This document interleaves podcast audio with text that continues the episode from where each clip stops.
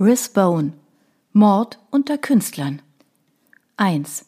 New York City, Mai 1905 Wie viele andere irische Menschen habe ich stets fest an den sechsten Sinn geglaubt. Tatsächlich hatte ich mir auf meinen eigenen stets etwas eingebildet.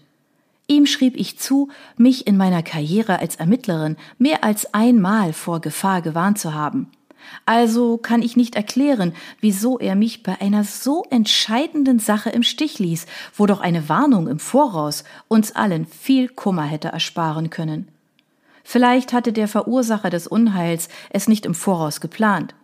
Vielleicht war es ein Befehl von oben gewesen, in letzter Minute, so dass ich nicht in der Lage gewesen war, seine Absichten oder seine Anwesenheit zu spüren. Oder ihre Anwesenheit. Ach, ich bin mir sicher, dass es mehr als einer gewesen ist. So arbeiteten sie. In jedem Fall gab es an diesem schönen Maimorgen keine beunruhigenden Gedanken, als ich meinem Kleinen sein Frühstück fütterte. Er war jetzt acht Monate alt, ein strammer Junge mit einem Schopf dunkler Locken wie die seines Vaters und einem schelmischen Lächeln. Jetzt, da ich daran zurückdenke, frage ich mich, ob Aggie nicht die mit dem sechsten Sinn war, obwohl sie meines Wissens nach keine keltischen Verbindungen hatte. Sie kam in die Küche, während ich Liam fütterte und hielt zwei Briefe in der Hand. Die Post war gerade da, Mrs. Sullivan, sagte sie. Zwei Briefe für Sie, einer mit einer ausländischen Briefmarke. Oh, der wird von meinen Freundinnen in Paris sein, nehme ich an, sagte ich und nahm sie ihr ab. Wie schön. Ich nahm Sids fette schwarze Handschrift auf dem Briefumschlag aus dem Ausland war und bemerkte, dass der andere der wöchentliche Brief meiner Schwiegermutter war. Ersterer konnte warten, bis ich genug Zeit hatte, um Sids Erzählung ihrer jüngsten Abenteuer in Paris zu genießen. Letzterer konnte einfach so warten. Lesen Sie sie nicht? Eggy wich mir nicht von der Seite und war immer noch fasziniert von dem fremdländischen Aussehen des Umschlags. Später, wenn ich Zeit habe. Oh, wenn mir jemals jemand einen Brief schriebe, würde ich ihn sofort lesen wollen, sagte sie wehmütig. Dann zitterte sie und schlang die Arme um ihren dürren Körper. Es ist heute schrecklich kalt hier drin, oder nicht? fragte sie. Kalt für Mai. Ist es das? Ist mir nicht aufgefallen. Ich blickte aus dem Fenster, vor dem frühe Rosen ein Rankgerüst emporkletterten. Es ist ein schöner, heiterer Tag. Du kannst mich begleiten, wenn ich mit Lehm spazieren gehe. In der Sonne wird dir wärmer.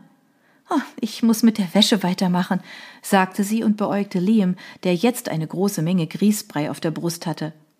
Dieses Kind verbraucht mehr Kleider als ein kleiner Prinz, und ich nehme an, dass mir am Waschbrett warm wird. Sie stand da und hatte immer noch die Arme um ihren dünnen Körper geschlungen. Obwohl sie bei mir war, seit Liam zur Welt gekommen war, und einen Appetit hatte wie ein Pferd, hatte sie kein Gramm Fleisch auf den Rippen und sah immer noch aus wie ein jämmerliches Straßenkind. Ich hatte sie aus Mitleid aufgenommen, nachdem sie gezwungen gewesen war, ihr außereheliches Kind abzugeben, aber sie hatte mich damit überrascht, wie fleißig sie arbeitete und wie wundervoll sie mit dem Baby war. Sie war die älteste von zehn Kindern gewesen und war damit aufgewachsen, sich um die Jüngeren zu kümmern. Eine wertvolle Bereicherung für ihre Familie, aber das hatte ihre Eltern nicht davon abgehalten, sie rauszuwerfen, kaum dass sie von ihrer Schwangerschaft erfahren hatten. Sie war herzergreifend dankbar dafür, zu uns kommen zu dürfen, und ich wiederum war in den ersten schwierigen Wochen mit dem Neugeborenen dankbar für ihr Wissen. Die Wäsche kann warten, sagte ich und lächelte sie an. Komm schon, zieh Liam diese schmutzigen Kleider aus, dann gehen wir raus. Sie schüttelte den Kopf. Nein, Mrs. Sullivan, ich glaube, es ist besser, wenn ich bleibe und die Windeln draußen aufhänge, wenn es Ihnen nichts ausmacht. Der schöne Morgen wird nicht anhalten. Am Ende des Tages wird es Regen geben. Merken Sie sich meine Worte. Sie war auf einer Farm in den Adirondack Mountains aufgewachsen, also glaubte ich ihr. Ein Grund mehr, Liam seine tägliche Dosis Frischluft zu verschaffen, sagte ich. Es war bisher ein düsterer Frühling, oder nicht? Ich begann schon zu glauben, dass der Sommer gar nicht kommen würde. Es war schon lange genug düster hier, sagte Aggie. So wie Captain Sullivan herumläuft, mit einem Gesichtsausdruck, der Milch gerinnen ließe und kaum einem höflichen Wort auf den Lippen. Oh, es steht dir nicht zu, deinen Arbeitgeber zu kritisieren, sagte ich schneidend und sah, wie sie zusammenzuckte, als hätte ich sie geohrfeigt. Dann bedauerte ich das natürlich. Captain Sullivan hat momentan große Sorgen. Der Beruf des Polizisten ist nie leicht, und gerade jetzt, glaube ich, kämpft er mit einem größeren Problem. Nicht, dass er sich mir je anvertraute, aber wenn seine gegenwärtige schlechte Laune andauert, würde ich sagen, dass er einen besonders schwierigen Fall am Hals hat. Es ist unsere Aufgabe, dafür zu sorgen, dass sein Leben so angenehm wie möglich ist, wenn er nach Hause kommt. Sie nickte schweigend, während sie Liam aus seinem Hochstuhl hob und ihn die Stufen hinauftrug. Ich entfernte die Spuren von Liams Frühstück und dachte über meinen kleinen Monolog nach. Ich stellte fest, dass es sowohl für Eggy als auch für mich aufmunternde Worte gewesen waren, denn auch für mich war Daniels düstere Stimmung schwer zu ertragen. Mehr als einmal hatte ich mich gefragt, wieso ich je geglaubt hatte, dass es eine gute Idee wäre, mein Leben als Privatdetektivin aufzugeben, indem ich frei und unabhängig gewesen war, um zu heiraten. Ich hatte wohl erwartet, an seiner Arbeit teilzuhaben, mit ihm über komplizierte Fälle zu grübeln und ihn von meiner Erfahrung als Detektivin profitieren zu lassen. Aber das war nicht passiert. Daniel hatte sich bezüglich seiner Arbeit bedeckt gehalten. Er war oft von morgens bis abends fort und schaute nur für eine hastige Mahlzeit vorbei. Ein schneller Kuss auf die Wange, ehe er wieder zur Tür hinausrannte, war das Beste, auf das ich hoffen konnte. In guten wie in schlechten Zeiten ging mir durch den Kopf. Das hatte ich vor dem Altar versprochen. Ich seufzte und stellte das Geschirr für Eggy in die Spüle. Dann ging ich in mein Zimmer hinauf, um mich umzuziehen. Ein Spaziergang in der Sonne würde Wunder wirken, was meine gegenwärtige Stimmung betraf. Eggy wartete am Fuß der Treppe auf mich, Liam war bereits im Kinderwagen. Sie könnten die Briefe mitnehmen, um sie zu lesen, sagte sie und reichte sie mir. Ich lachte. Ich glaube, du hast mehr Interesse an meiner Post als ich.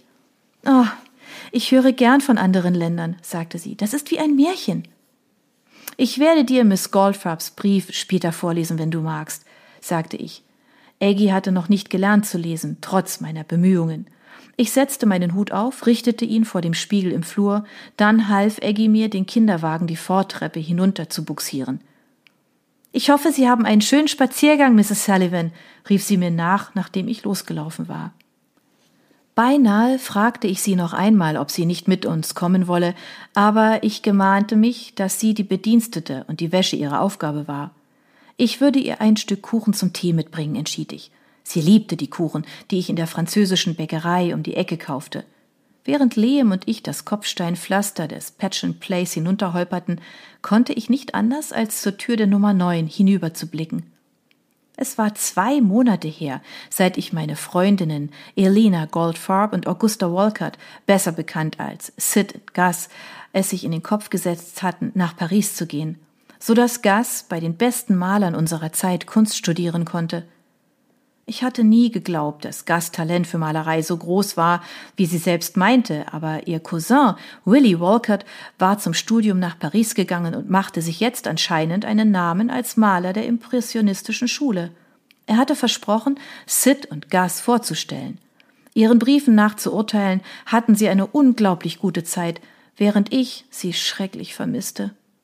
Ich hatte mich daran gewöhnt, auf ihre tröstliche Anwesenheit auf der anderen Straßenseite zählen zu können, auf ihre extravaganten Partys und ihr Künstlerinnenleben, das Daniel nur um meinetwillen tolerierte. Mit Sid und Gus war das Leben nie langweilig. Wenn man ihre Tür öffnete, wusste man nie, ob sie ihr Wohnzimmer in eine mongolische Jurte oder einen türkischen Harem verwandelt hatten.